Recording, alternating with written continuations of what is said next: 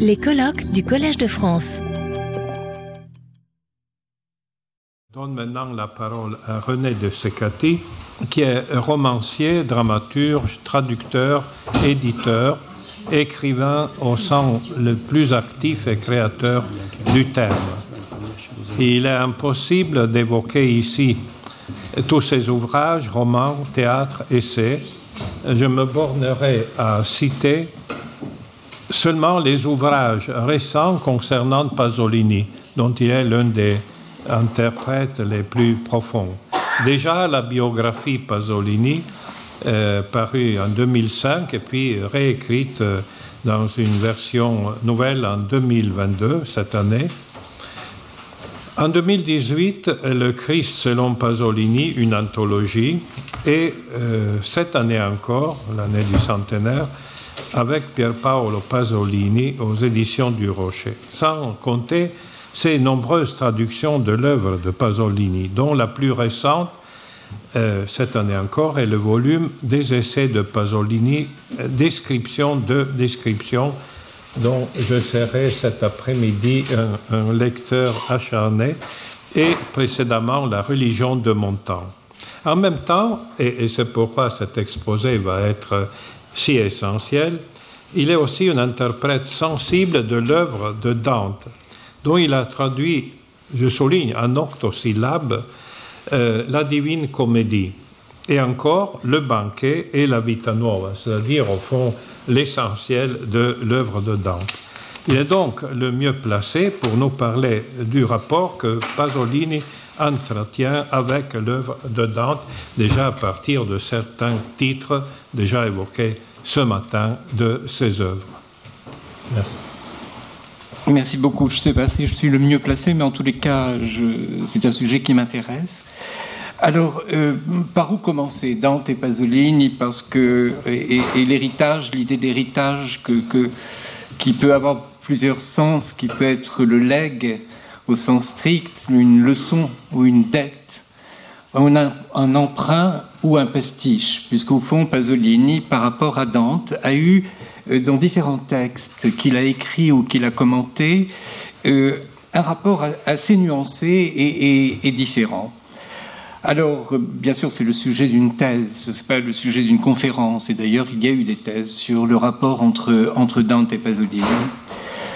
Il convoque très très souvent l'œuvre de Dante, aussi bien dans ses textes poétiques que dans ses textes critiques. Et euh, en gros, je pourrais dire qu'il y a eu trois euh, moments dans lesquels euh, Pasolini s'est tourné vers Dante. Il s'est toujours tourné vers Dante, mais il y a eu des moments, disons, un peu plus critiques, un peu plus déterminants. Le, premier moment, c'est au fond au début des années 50, quand il va publier deux œuvres extrêmement importantes qui sont les deux anthologies, l'anthologie de la poésie dialectale et le canzoniere popolare de, euh, de la littérature italienne. Donc ces deux, ces deux textes sont importants par rapport à Dante, étant donné qu'il va valoriser un autre niveau de langage que le langage écrit traditionnel euh, de, de, de l'italien disons, standard. Il va valoriser pour définir son idée de la poésie. Et évidemment, c'est un, euh, ça ne pouvait pas ne pas être une référence à Dante quand on pense euh, euh, au rôle que Dante a joué non pas pour valoriser les dialectes, mais pour valoriser ce qu'il appelait la langue vulgaire. Et la langue vulgaire, c'est-à-dire ce qui n'était pas le latin, et euh, ce qui lui permettait d'insérer dans la langue écrite, hein, même si Dante écrivait avant que l'imprimerie soit euh, inventée, mais en tous les cas dans la langue écrite, il, insérait un niveau de langage qui était un langage populaire, et euh, on peut bien entendu citer, je vais le faire, de, de nombreux passages de la Divine Comédie ou même pour des textes théologiques, même pour des débats théologiques, Dante va avoir, va avoir recours à une langue très populaire. Bien sûr, c'est le toscan, mais un, certain toscan parlé qu'il va insérer dans, dans un discours. Et, et, on pouvait considérer d'ailleurs cet acte euh, comme quasiment blasphématoire pour certaines formules, en tous les cas, qu'a utilisé euh, Dante. Mais euh, ça, c'est le premier, le premier moment. Le deuxième moment, euh, de référence à Dante, moi je dirais que c'est 1957, la publication des Cendres de Gramsci. Pourquoi? Parce qu'il va avoir recours au, fameux, au fameux euh, tercé. À part le fait qu'il n'utilise pas l'indécasyllabe, mais il utilise le double, euh, enfin le vers de 14, doppio settenario, le, le double vers de 7, syllabes, c'est-à-dire des vers de 14 syllabes. Mais il n'empêche que le lecteur italien ne peut pas ne pas penser à la Divine Comédie quand il lit les, cendres de Gramsci. Et le troisième moment, alors là, la référence est beaucoup plus directe, ce sont ses dernières œuvres, c'est-à-dire la Divine Mimesis, qui explicitement, bien sûr, est une, une euh, ce qu'il appelle un rifacimento, c'est-à-dire un, remake, hein, pour le traduire euh, par, ce mot euh, franglais, de la Divine Comédie. Il le, dit carrément, de manière directe, sinon que la Divine Mimesis n'est pas achevée, mais qu'il l'a publié, il a voulu le publier, c'est sorti après sa mort, mais c'était une, il avait déjà remis le manuscrit à, à et, et il voulait le publier même sous forme inachevée, et bien sûr Pétrole. Et pétrole, c'est là peut-être que euh, l'empreinte de Dante est la plus forte. Pour de multiples raisons, tout simplement parce que pétrole se présente comme un voyage en enfer. Et donc, comme un, voyage chez les morts, entre autres. il y a beaucoup d'autres choses dans pétrole.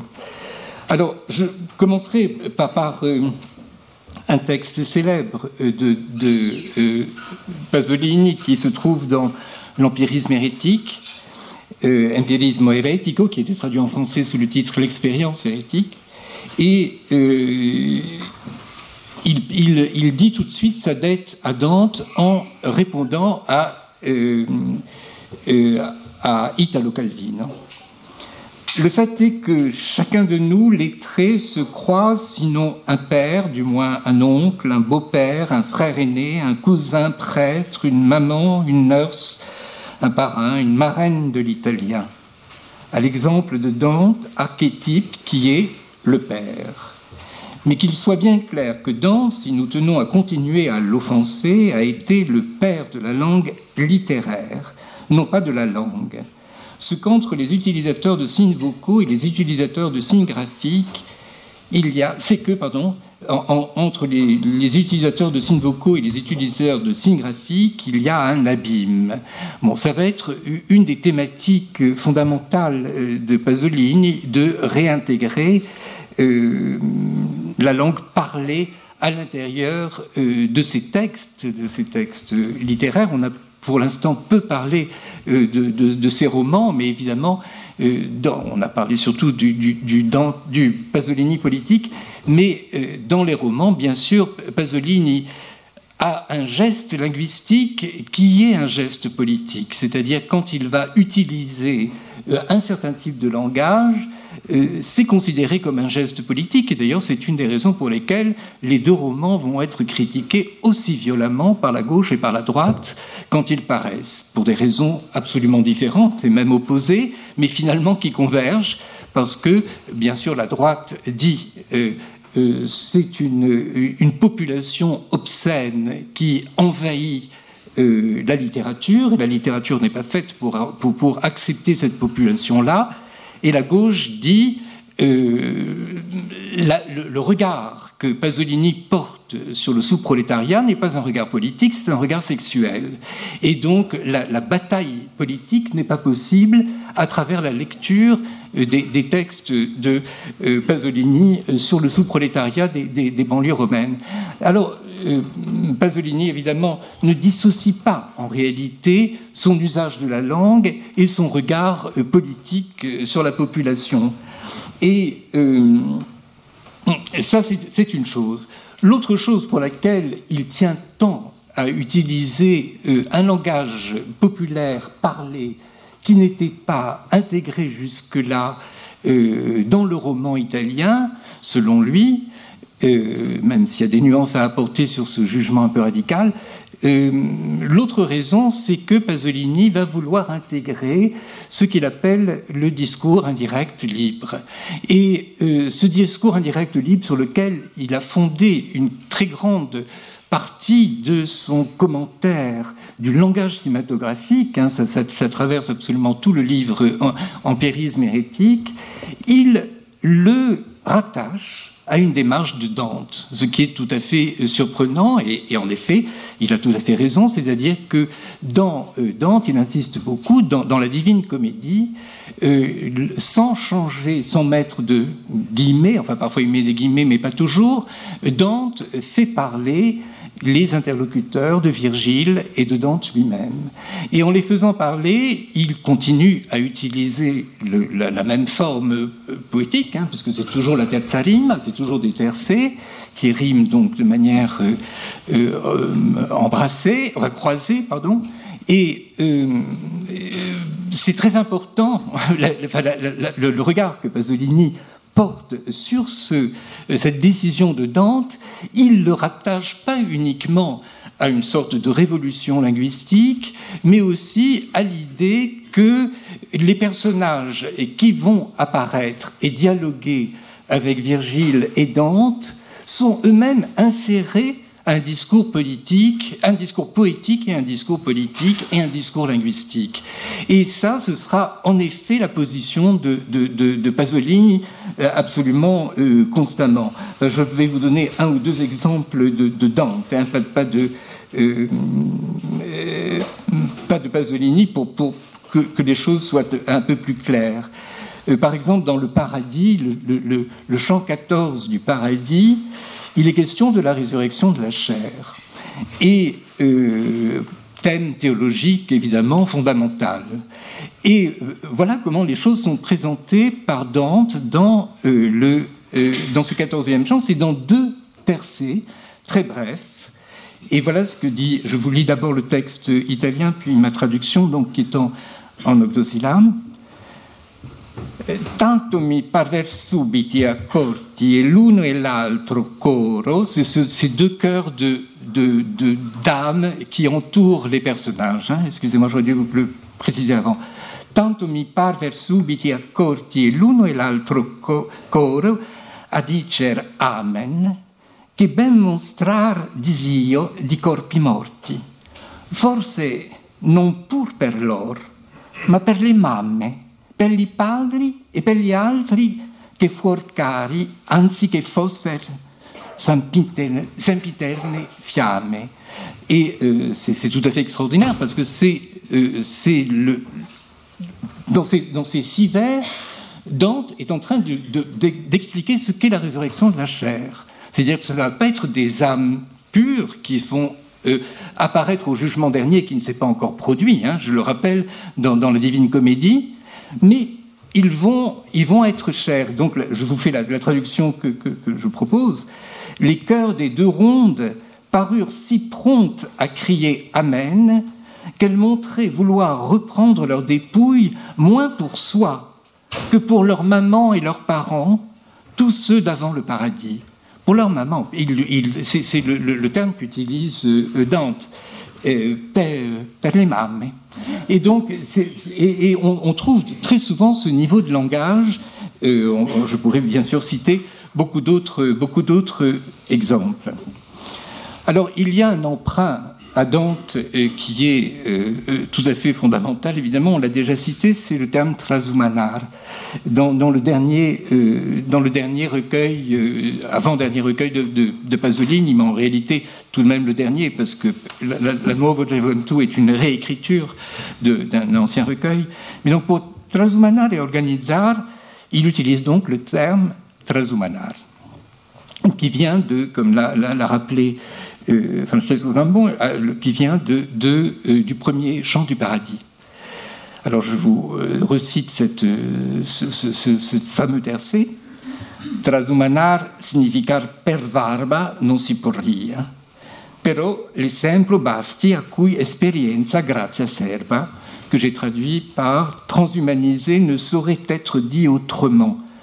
L'exemple suffit à qui ne l'a vécu? Ne saurait être dit autrement, j'ai comme ça traduit, parce que je voulais dire pas per verba, évidemment, euh, un mot sur ma traduction. Ma traduction n'est pas une traduction littérale et, se fonde sur l'idée qu'il y a d'autres traductions littérales auxquelles le lecteur peut se référer. Donc ma traduction est une interprétation le plus souvent et euh, c'est du moins ce que je comprends dans, ces deux vers, c'est-à-dire que euh, transhumaniser ne peut pas être traduit par un autre mot. Et plus profondément, ne peut être compris que par une partie irrationnelle du lecteur, ce qui revient très très souvent dans la Divine Comédie, c'est-à-dire très souvent euh, Dante dit euh, que ce qu'il est en train de décrire ne peut pas être lu, ne peut pas être lu rationnellement. Ça s'adresse à autre chose.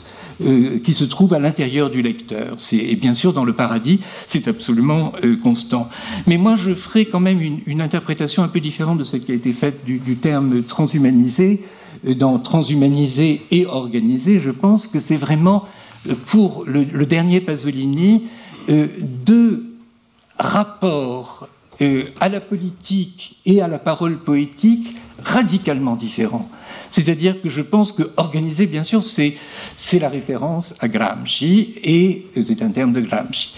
Et transhumaniser est un terme de Dante. C'est-à-dire que c'est ça toute la difficulté d'ailleurs de la poésie de Pasolini et de ses positions politiques, c'est-à-dire qu'il fait appel au lecteur à deux composantes euh, euh, presque incompatibles, c'est-à-dire le transhumaniser ça implique nécessairement un rapport mystique et sacré au monde. On a suffisamment déjà euh, parlé de cette notion de sacré qui est, qui est au fond l'équivalent en effet de la réalité. C'est-à-dire que pour, pour Pasolini, le sacré est ce qui ne peut pas nécessairement être décrit. Je pense que cet après-midi, on va parler du cinéma, et le le recours au cinéma relève justement de cette idée. C'est-à-dire que l'idée qu'il y a dans l'écrit quelque chose qui fait obstacle à la perception du sacré, à, un certain nombre d'idées fondamentales que Pasolini avait du rapport, de son rapport aux êtres humains et au monde, et que donc il faut avoir, il faut prendre, avoir un autre, un autre rapport. Alors, bien entendu, euh, euh, l'œuvre de Dante ne peut être qu'une référence fondamentale puisque la divine comédie est la défense de l'ineffable. C'est ce qui est tout à fait paradoxal, hein, puisqu'il va, c'est un texte euh, absolument écrit et descriptif, mais qui peu à peu va vers l'ineffable, ce euh, ce n'est pas un hasard si les tableaux ne représentent que l'enfer de Dante et ne représentent très très rarement le paradis, parce que justement, le paradis n'est pas décrit par, Dante. Il est évoqué de manière complètement allusive et avec des formules, euh, euh, des formules euh, semblables. Alors, un autre texte de, de, Pasolini, qui est célèbre sur Dante, mais qui se trouve toujours dans l'empirisme hérétique, est la volonté de Dante d'être poète. Et dans ce texte, il définit euh, de manière assez précise euh, la Divine Comédie. voilà ce qu'il dit. Le poème de Dante est une allégorie, et pour cette raison, précisément, en tant que tel, c'est la coexistence de deux natures de la narration figurative et de la narration symbolique. De son poème, Dante est l'écrivain, mais aussi le héros. Dante, en tant qu'écrivain, représente un monde métaphysique avec toutes ses implications théologiques et culturelles, mais Dante, en tant que héros, visite et rappelle simplement un monde de mort. La comédie est un poème, et en tant que tel, du moins à nos yeux de moderne, elle se présente comme un mélange de roman et de poésie. Et bien sûr, ce texte est, très important parce qu'en fait, il définit le projet de Pasolini lui-même. Il est en train de lire Dante à travers sa propre euh, vision de ce qu'il attend euh, de la littérature et de l'art en général. Bon, ça, qu'ils disent qu'il y a une narration figurative et narration symbolique en même temps, il définit absolument son cinéma, c'est exactement comme ça, c'est la difficulté aussi hein, de lire son cinéma et de le percevoir, c'est-à-dire que son parallèle, parfois simultané, une narration figurative et une narration symbolique, ce qui aboutit à Salo, le dernier film de, Pasolini, qui est un film tellement difficile à recevoir, à voir, à, comprendre, parce que les deux sont parallèles et en même temps. Et le problème, c'est que si on lit et, on reçoit euh, l'œuvre de Pasolini de manière beaucoup trop figurative, on ne comprend pas. Et si on ne le voit que comme un symbole, sans aucun rapport avec la réalité dont elle est le symbole, on ne, le comprend pas non plus. Et, euh, ce qui euh, a fait que euh, le cinéma de Pasolini a été attaqué des deux fronts, c'est-à-dire a toujours été attaqué à la fois par les réalistes politiques et également par les poètes, c'est-à-dire ceux qui défendaient un, cinéma purement poétique et qui était choqué, ben, justement dans, ce, lieu même. Euh, Barthes et Foucault ont critiqué très violemment euh, Salo. Ils ont critiqué violemment Salo parce qu'ils euh, n'autorisaient pas la représentation figurative d'un texte, les 120 journées de Sodome, qui n'était pas fait pour être représenté. Donc ils ont des arguments différents, mais finalement euh, ils reviennent e-, exactement au même. C'est-à-dire qu'il euh, ne faut pas prendre à la lettre Dante, et or quand on le représente au cinéma, on est obligé de recourir à un certain réalisme, mm. euh, le réalisme des corps, tout simplement, qui exerce sur le, spectateur une violence que peut-être Sade ne voulait pas. C'est-à-dire, et, le problème aussi, c'est que on a critiqué, ça c'est la, critique que fait, euh, que fait Foucault, on a, on a critiqué euh, chez Pasolini, on a reproché à Pasolini d'utiliser un langage symbolique, celui de Sade, qui était inapproprié à la réalité fasciste. La réalité fasciste n'était autre que cette euh, prise en otage des corps et cet avilissement des corps. Donc, comme on voit, en fait, euh, euh, Pasolini, euh, en, définissant Dante, touchait à quelque chose qui était absolument fondamental dans sa propre démarche elle-même artistique, qu'il s'agisse de poésie, qu'il s'agisse de roman ou qu'il s'agisse de cinéma. Et ce qui rend aussi par exemple, difficile un certain nombre de, textes poétiques. On a cité tout à l'heure deux fois euh, le PCI aux jeunes, euh, ce texte a fait un tollé. Il a fait un tollé pourquoi? Parce qu'on l'a lu comme un discours politique. Or, euh, c'était un poème, Pasolini le dit, et en plus un mauvais poème. Un mauvais poème, puisque le, texte est suivi du commentaire de, Pasolini qui explique pourquoi c'est un mauvais poème. Il dit c'est un mauvais poème parce qu'il a besoin d'explications. Et ces explications, je vais vous les donner maintenant. Le texte qui n'a pas été publié dans l'Espresso. Quand l'Espresso soit publié euh, chers, étudiants, je vous hais, l'Espresso s'est bien, euh, bien passé de, de, publier les commentaires de Pasolini qui auraient expliqué tout et qui auraient empêché euh, le, de percevoir Pasolini comme il a été perçu, comme quelqu'un qui ne comprenait rien au mouvement étudiant et, qui était pro-policier. enfin bon, il l'était bien entendu pour une par un certain aspect, mais pas en totalité.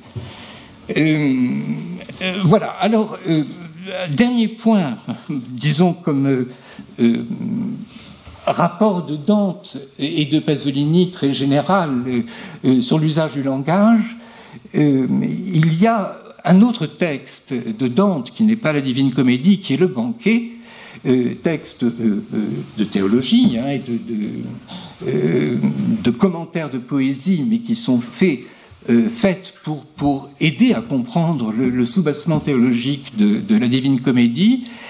Le, début, le tout début, le premier traité est entièrement consacré à l'usage du jeu, l'autobiographie, l'usage du jeu euh, pour un texte théologique. Euh, Dante se justifie d'utiliser le jeu. Est-ce que j'ai le droit d'utiliser jeu pour faire de la théologie?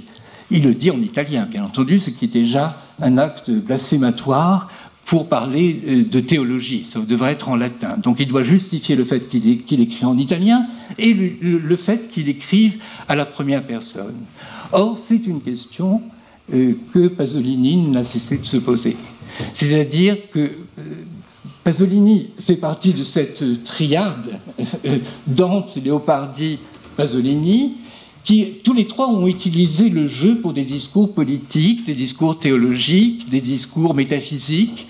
Ils ont utilisé leur propre corps. Le mot corps revient constamment quand on parle de Pasolini, euh, du fait de l'horreur de sa mort, mais aussi du fait de euh, la primauté du sexuel euh, dans ses textes. Donc c'est quelque chose qu'il a complètement assumé, qu'il n'a pas assumé par exhibitionnisme ou par euh, pathologie, comme on, quand même on, l'en a beaucoup, beaucoup accusé, ou par obsession, obsession névrotique.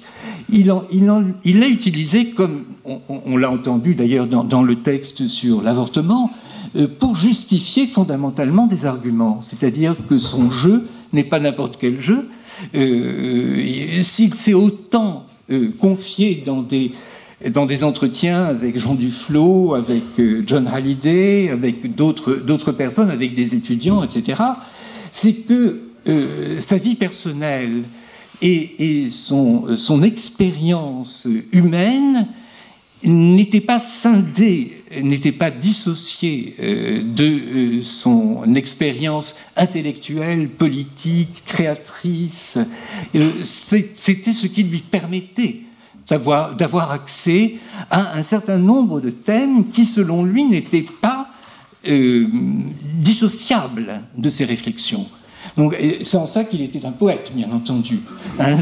il est fondamentalement un poète, même si euh, il a eu ce rôle euh, politique. Euh, d'intervenant constant dans, dans, la société italienne, de témoin de la société italienne, de visionnaire, de prophète, il ne le pouvait que parce qu'il utilisait, il s'utilisait lui-même avec sa propre place, sa propre histoire, avec son père, sa mère, son frère, qui, ne sont pas des, références anecdotiques à, à, son œuvre, mais qui font partie de son œuvre. Pourquoi euh, Supplica a le, poème euh, merveilleux que Pasolini a écrit, devient un grand classique de la littérature italienne C'est pas parce que c'est un, homosexuel qui dit voilà, tu m'as trop aimé et c'est pour ça que je n'ai pas pu aimer.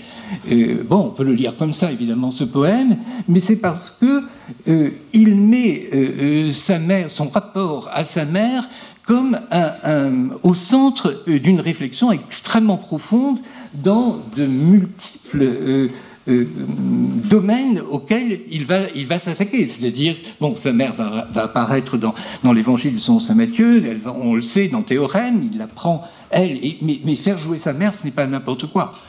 c'est lui donner un rôle qui n'est pas simplement familial et anecdotique, mais qui va lui permettre de, comprendre euh, euh, le monde, même, de manière injuste, même, même en allant jusqu'aux arguments quand même spécieux qu'il a utilisés pour combattre l'avortement. Mais au moins, il a l'honnêteté de dire, voilà, c'est au centre, au centre de ma pensée, et quiconque pense en faisant abstraction de sa propre vie ment d'une certaine manière. Il n'est pas nécessairement exhibitionniste en, disant une chose pareille. Enfin, moi, euh, en tous les cas, euh, j'en suis euh, profondément persuadé. Alors, je voudrais en venir à ce qui est évidemment le, plus important, c'est Pétrole et, et, Salo dans, dans, leur rapport à, Dante et le Divine Mimésis. Mais avant cela, je voudrais euh, euh, faire une comparaison beaucoup plus ponctuelle, euh, qui est un célèbre poème que, j'aime beaucoup, qui est un pape, une épigramme que, Pasolini a écrit contre Pie XII, et, et l'antipapisme de Dante. Donc ça, on ne peut pas ne pas les comparer. je ne dis pas que Dante était aussi à tous les papes, mais en tous les cas, il était aussi à certains papes. Exactement comme, euh, comme Pasolini d'ailleurs, hein, n'était pas aussi là tous les papes, il a, dédié l'évangile selon saint Matthieu à Jean 23, comme on le sait, Et, mais il était très hostile à, à Pie XII. Et alors, j'ai beaucoup de, mal à ne, pas comparer ce poème, dont je vous lirai simplement la fin. Il est extrêmement connu, bien sûr. Vous savez que dans ce poème, il compare la mort de Pie XII à la mort d'un clochard qui est renversé par un tram, qui est écrasé par un tram, et, Pasolini euh, reproche à Pie XII euh, d'avoir ignoré cette mort. Évidemment, euh, non pas de l'avoir ignoré factuellement, mais simplement d'avoir ignoré tous ceux qui ressemblaient à ce clochard. C'est-à-dire qu'il fait, il fait un procès à l'Église temporelle, enfin à travers Pie XII. Ce n'est pas uniquement l'histoire personnelle de Pie ou son implication dans le, dans le, dans le fascisme, mais c'est aussi le, le, rôle de, de, le rôle de l'Église de manière générale euh, face, face au monde et face au, au thème évangélique. Voilà, je vous lis simplement euh, la fin du poème, parce que je vous la lis en, français. Pas bien loin de l'endroit où tu as vécu, il s'adresse à Pidous, pas bien loin de l'endroit où tu as vécu, en vue de la belle coupole de Saint-Pierre, il y a un de ces endroits, le Gelsomino, une colline creusée d'une carrière à mi-pente et au-dessous, entre une rigole et un lotissement d'immeubles récents, un tas de constructions misérables, pas des maisons, des porcheries. Il aurait suffi d'un geste de ta part, d'un mot de ta part, pour que ces enfants qui sont les tiens aient une maison. Tu n'as pas fait ce geste, tu n'as pas dit ce mot, on ne te demandait pas de pardonner à Marx, une vague immense qui déferle depuis des millénaires de vie, te séparer de lui, de sa religion. Mais dans ta religion, on ne parle pas de pitié. Des milliers d'hommes sous ton, ton pontificat, devant tes yeux, ont vécu dans le fumier, dans des porcheries, tu le savais. Pécher ne signifie pas faire le mal, c'est ne pas faire le bien que signifie pécher. Que de bien tu aurais pu faire et tu ne l'as pas fait. Il n'y a pas eu plus grand pécheur que toi. Bon, cette invective euh, très très violente qui a valu d'ailleurs à, Pasolini de devoir renoncer à sa revue qui était euh, euh, publiée par Bompiani. Bompiani a totalement affolé d'avoir publié ce texte, a arrêté immédiatement la publication. dans une église, dans, un pays qui est, comme on l'a rappelé, catholique, fondamentalement catholique, et donc il n'est absolument pas possible de publier une chose pareille sans offenser la religion. Alors dans, euh, dans, le ton, moi je reconnais le ton de Dante. Dante avait bien sûr des, textes d'une aussi grande violence dans la Divine Comédie. Et euh, je peux citer parmi, parmi d'autres texte, le, chant 18 du paradis, parce que le, paradis n'a pas que des passages euh, extatiques et, bienveillants, mais il y a des textes d'une extrême violence, même dans le paradis. Et, euh, dans le paradis, il s'adresse au pape Jean XXII qui l'accuse. Et voilà comment, il le fait. Euh, ô douce étoile, que de pierres m'ont montré que notre justice est l'effet du ciel que tu ornes. Je prie donc l'esprit qui inspire ton, cours, ton bien, de voir d'où vient la brume qui ternit tes feux, pour qu'une autre fois il s'irrite de voir le commerce du temple construit sur le sang des martyrs. Le temple construit sur le sang des martyrs, c'est euh, une expression que, pourrait avoir euh, Pasolini. Milice du ciel que j'observe, prie pour ceux qui sont sur la terre, déviés par le mauvais exemple, ont guerroyé pour le pouvoir.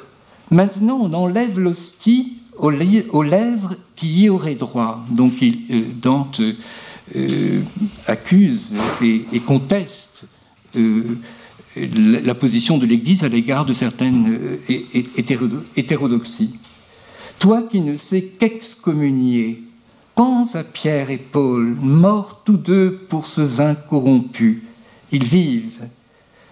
Tu diras, et donc ça c'est la réponse qu'imagine Dante dans la bouche de Jean XXII, donc du pape, Je suis attaché comme au florin à Jean-Baptiste que massacra Salomé.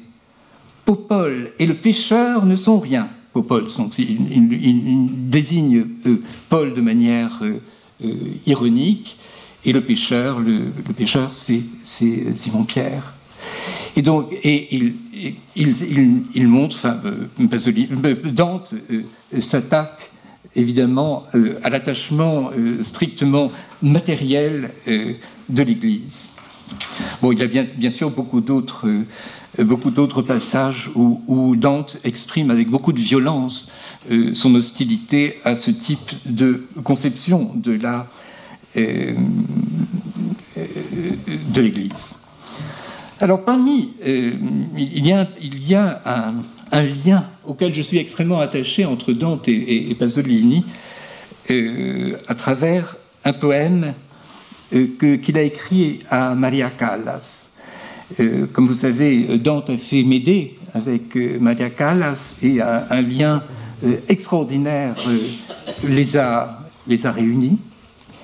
Et alors il a, il a écrit, l'ami de, de, Pasolini, Giuseppe Zigaina, a raconté que c'était lui qui avait offert une bague qu'il avait donnée, que Pasolini avait offert à Maria Callas, c'est-à-dire après le tournage, euh, et, cette bague a suscité un malentendu terrible parce que Maria Callas est tombée amoureuse de, Pasolini et elle a cru qu'il a demandé en mariage, tout simplement. Et, euh, mais enfin, c'est vrai, on en croire le témoignage en tous les cas de, de, de Malaini, qui était très proche des deux. Et puis, bien sûr, des paparazzi qui se sont emparés, de, l'affaire, d'autant plus qu'un baiser sur la bouche a été, a été photographié par des, par paparazzi. Et euh, alors, non, je, cite ça parce que Pasolini en a parlé, hein, bien sûr, dans, dans, un de ses poèmes qui se trouve dans Transhumanisé organisé. Il y a plusieurs poèmes à Maria Callas dans ce recueil.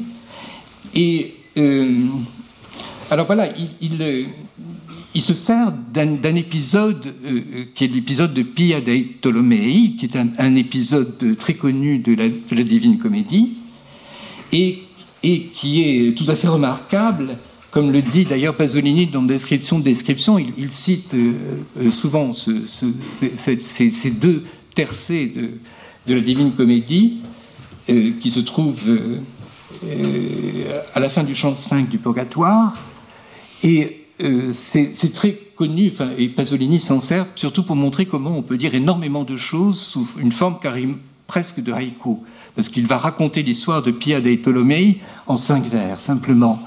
Et, euh, je rappelle hein, l'histoire, c'est que, euh, originaire de Sienne, elle a été tuée par son mari, et qu'il a défenestré du haut d'une tour et l'a fait enfermer par jalousie donc euh, brisant ainsi son serment de mariage. Et euh, voilà ce que dit les, quatre, vers de, Dante sont les suivants. Souviens-toi de moi, la pilla, sienne ma fête et ma défaite, ma reine, et ma défaite ma reine, pardon. Et mon époux le sait, qui m'avait mis la bague au doigt. Je vous le lis en italien parce que pour les Italiens, eh, ricordi di temi che sono la pia, siena mi fe, disfeccemi maremma, salsi colui che nannellata pria, disposando ma via con la sua gemma. Et donc, c'est surtout les deux derniers, enfin les trois derniers vers qui sont extrêmement connus en, italien, très, souvent euh, cités. Et Pasolini le cite dans le, le poème euh, à Maria Callas. Alors, cette citation est absolument incompréhensible pour quelqu'un qui n'a pas lu la Divine Comédie ou s'il n'y a pas de note, parce qu'il utilise simplement euh, le terme inanellata, qui m'avait mis l'anneau à la main. C'est un, euh, néologisme hein, de, Dante. Il y a beaucoup de néologismes dans la, Divine Comédie. Et euh, Dante, Pasolini utilise cette phrase et euh, dans un poème, voilà, ce que dit le, poème euh, de Pasolini. Euh, d'où vient le vent Qui m'avait mis la bague au doigt Et où finira contre lui nous dressant En le taisant d'un commun accord des données physiques combles de douleur, abandonnée en mer, la pierre qui unit. Donc c'est six vers extrêmement difficiles à comprendre parce qu'ils sont complètement allusifs à deux choses. Euh, ils sont allusifs donc euh, au vers de, Dante que je vous ai cité, mais également allusifs à la situation où étaient à ce moment-là euh, Callas et Pasolini. Il se trouve qu'ils étaient dans une île qui s'appelle Tragonissi, qui était au large de l'Ebé et qui, où les, les courants sont constamment changeants. Il y a des vents changeants.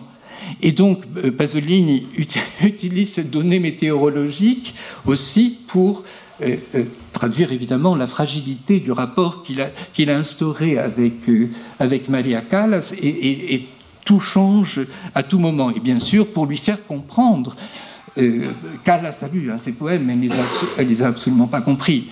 Hein, et pour lui faire comprendre que, en réalité, cette bague de mariage allait n'avait pas le sens d'un mariage disposant. Donc, euh, ça ne pouvait pas euh, être un mariage. Euh, voilà. Alors,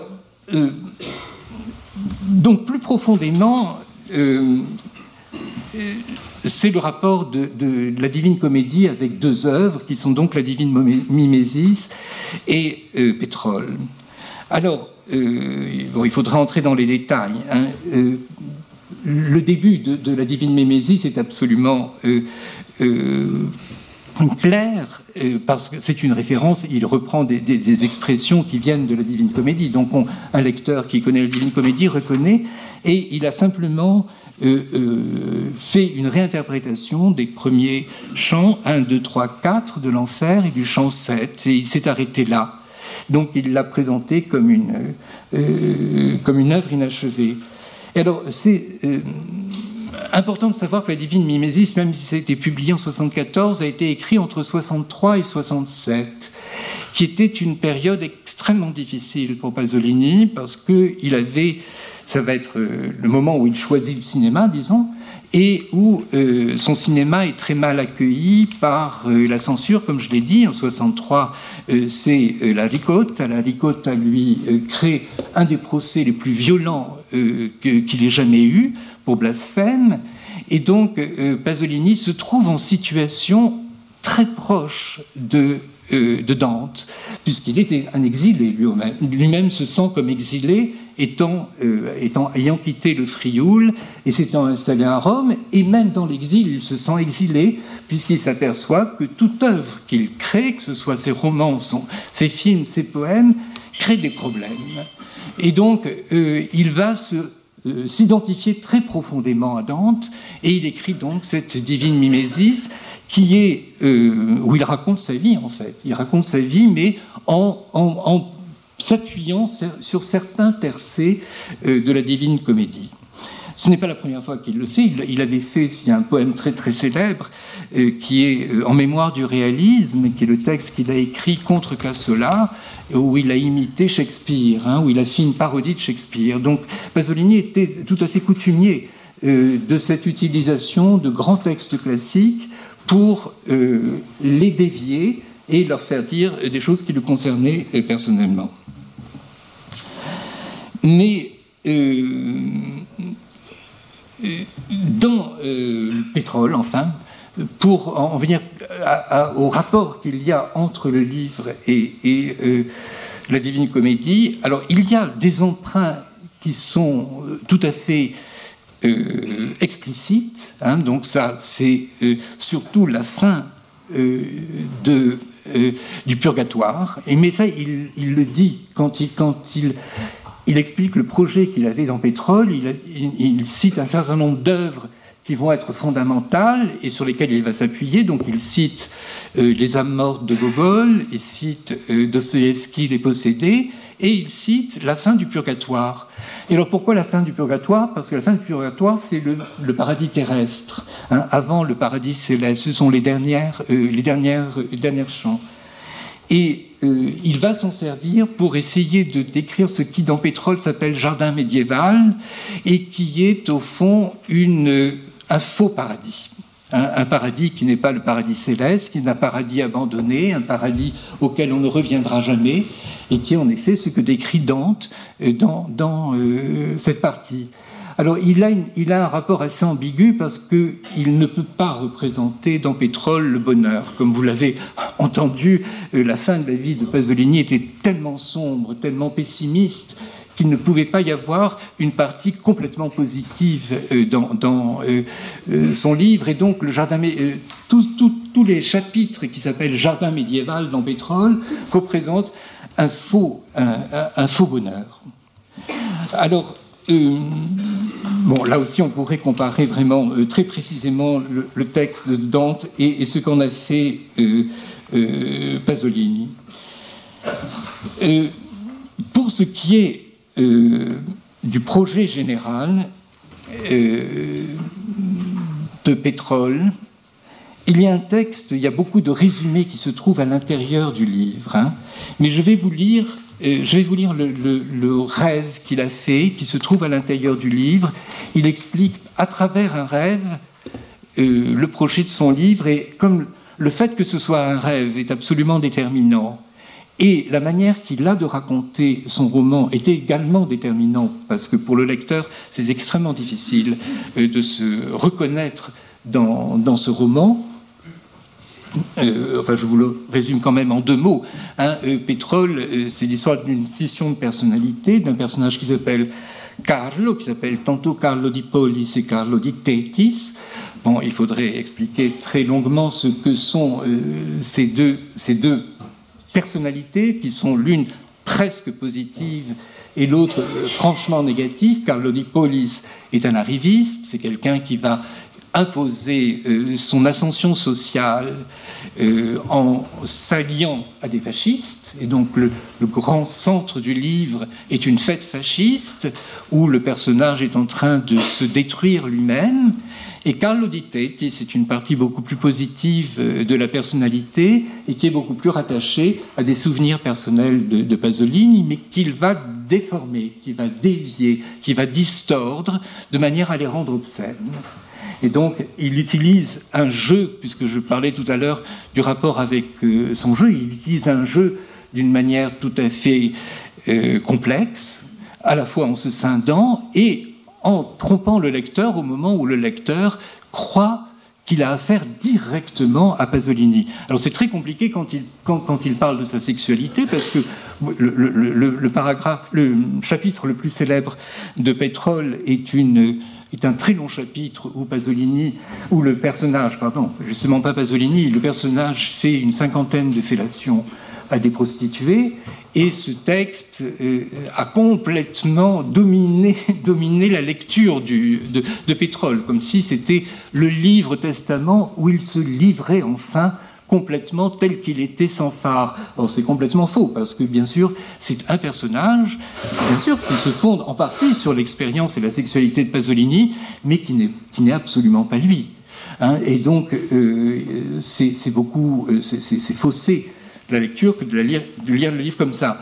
Donc ça, c'est une, partie du livre. L'autre, euh, sujet fondamental du livre et qui, auquel beaucoup d'observateurs, d'enquêteurs ont pensé sa mort liée, euh, c'est l'enquête qu'il a faite sur l'assassinat de Enrico Mattei, qui occupe une très grande partie de pétrole, parce que pétrole s'appelle pétrole à cause, de, bien sûr, du fait que Enrico Mattei était le patron de l'ENI, qui était la, société d'hydrocarbures euh, euh, italienne.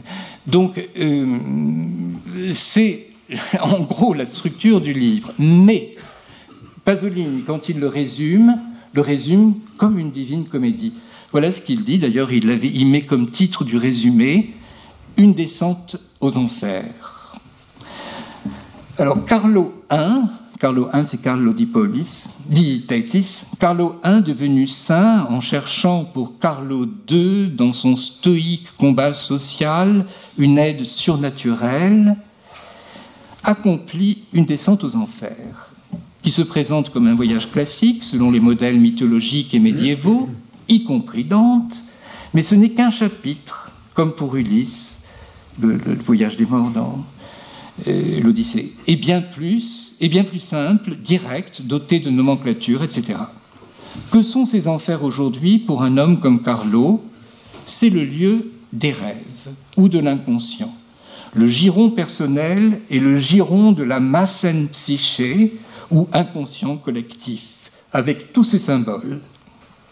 Un rêve idéal qui synthétise tous les rêves possibles, avec tous leurs symboles possibles, le rêve des rêves devenu lieu commun, archétype et cristallisé dans une série de visions didactiques. Arrivé à l'endroit le plus profond de ces enfers, face à la scène originaire, alors il y a effectivement une scène sexuelle originaire qui est un inceste, qui peut être inventée, renversant toutes les hypothèses des spécialistes, et réduite à un acte non pertinent et décevant, et pour cette raison extrêmement significative, comme de vider un verre sur une tombe sur laquelle s'étend la vraie région de la mort, etc., Carlo accomplit le geste rituel et libérateur, libéré précisément de tout sens et mécanique logique, même de la logique du symbolisme des rêves, naturellement, la descente est romancée. Par exemple, réapparition du sexe, à travers la vision du centaure, avec une énorme bite entre les jambes de devant, au lieu de celle de derrière, etc.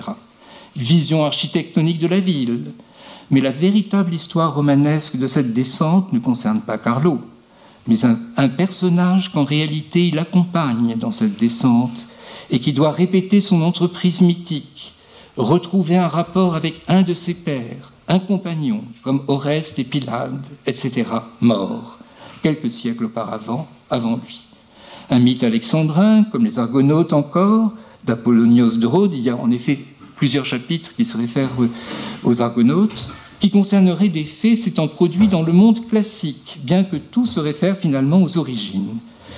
Pour cela, je pourrais reconstituer un mythe primitif indien, ou africain, ou polynésien. Il y a beaucoup, dans le livre, il y a beaucoup de références à des recherches anthropologiques, et donc avec tout un, vocabulaire d'anthropologues, dans lequel il y aurait à l'état grossier les éléments du mythe méditerranéen ou chrétien, etc. Travelling arrière, grâce auquel Carlo est spectateur des exploits du héros mythique. Ce n'est qu'à la fin que Carlo devient protagoniste. Le travelling est analogue à celui de la vision dans la section du merde. Alors il y a tout un passage dont le héros s'appelle Merda, donc euh, le merde, et, euh, et, qui est un petit bourgeois euh, le cauchemar de, Pasolini. C'est-à-dire qu'il décrit une, petite, une, petite, une vie petite bourgeoise qui, pour lui, est justement le néofasciste même. Je, euh, cite ce, long, ce, long, texte parce qu'il explique son livre par un rêve. Et, euh, comme vous le savez, la fin de la Divine Comédie pose la question est-ce que tout ça n'est pas un rêve? Dans le tout, après la, prière de, Saint Bernard, euh, Dante a exactement, enfin je vais vous lire simplement les, derniers vers, quelques vers plutôt du dernier chant, ils ne sont pas les tout derniers, mais c'est bien sûr intéressant parce qu'on voit quelle est la position de Dante aussi par rapport au texte qu'il vient d'écrire. Il se doute bien que le texte qu'il vient d'écrire ne pourra pas être lu de manière réaliste. Et il dit, la chose suivante, dans, ma traduction. Ce que je vis dépasse tant ce que j'écris et ma mémoire, par cet accès, ça vous vaincu, comme un dormeur qui voit, s'éveille et puis conserve un souvenir de sensation, mais imprécis. Ainsi, dès que ma vision cesse, elle instille encore en mon cœur la douceur dont elle était née. Comme la neige au soleil fond, l'oracle de la prophétesse se perd au vent parmi les feuilles. Grande lumière aussi sublime au-dessus des pensées humaines, répète-moi ton apparence et rends ma poésie puissante assez pour léguer au lecteur une étincelle de ta gloire. S'il reste un peu de souvenir, s'il vibre à travers ces vers, on concevra mieux ta victoire. J'ai tant souffert en soutenant ton éclat qu'en m'en détournant, je serais soudain aveuglé. J'éprouvais une telle audace que je voulais que ma vision se confonde dans l'infini, Ô généreuse grâce qui me fit fixer cette lumière au point d'en perdre la vision. Et euh, ce moment très bouleversant où Dante, ayant achevé son, son poème, dit au fond Je suis aveugle parce qu'il a vu la lumière de Dieu. Hein. il, a vu le, personnage, son narrateur a vu la lumière de Dieu et donc a perdu la vue et devient incapable d'en témoigner. Et, ça, je, pense que fondamentalement, c'était une obsession euh, de Pasolini. C'est-à-dire, non pas en termes de vision de Dieu, bien sûr, il n'était pas chrétien, il ne croyait pas en Dieu, Pasolini, mais il croyait au sacré, comme on l'a dit plusieurs fois. Et donc, pour lui, son, son obsession était de ne pas pouvoir être entendu dans ce, dont il voulait témoigner. C'est pour ça, au fond, que le fait que Pétrole euh, soit inachevé et, et qu'il n'ait pas euh, pu terminer son, et que, que, ce soit un assassinat euh, qui ait mis un terme au livre a une cohérence fulgurante. Et donc, c'est ce qui est bien entendu le plus, le plus troublant dans ce livre, qui dit énormément de choses euh, sur tous les plans et qui, euh, selon moi, rétablit par son mystère la véritable position de, Pasolini, pas simplement par rapport à l'art, à, lui-même, mais aussi par rapport à la politique.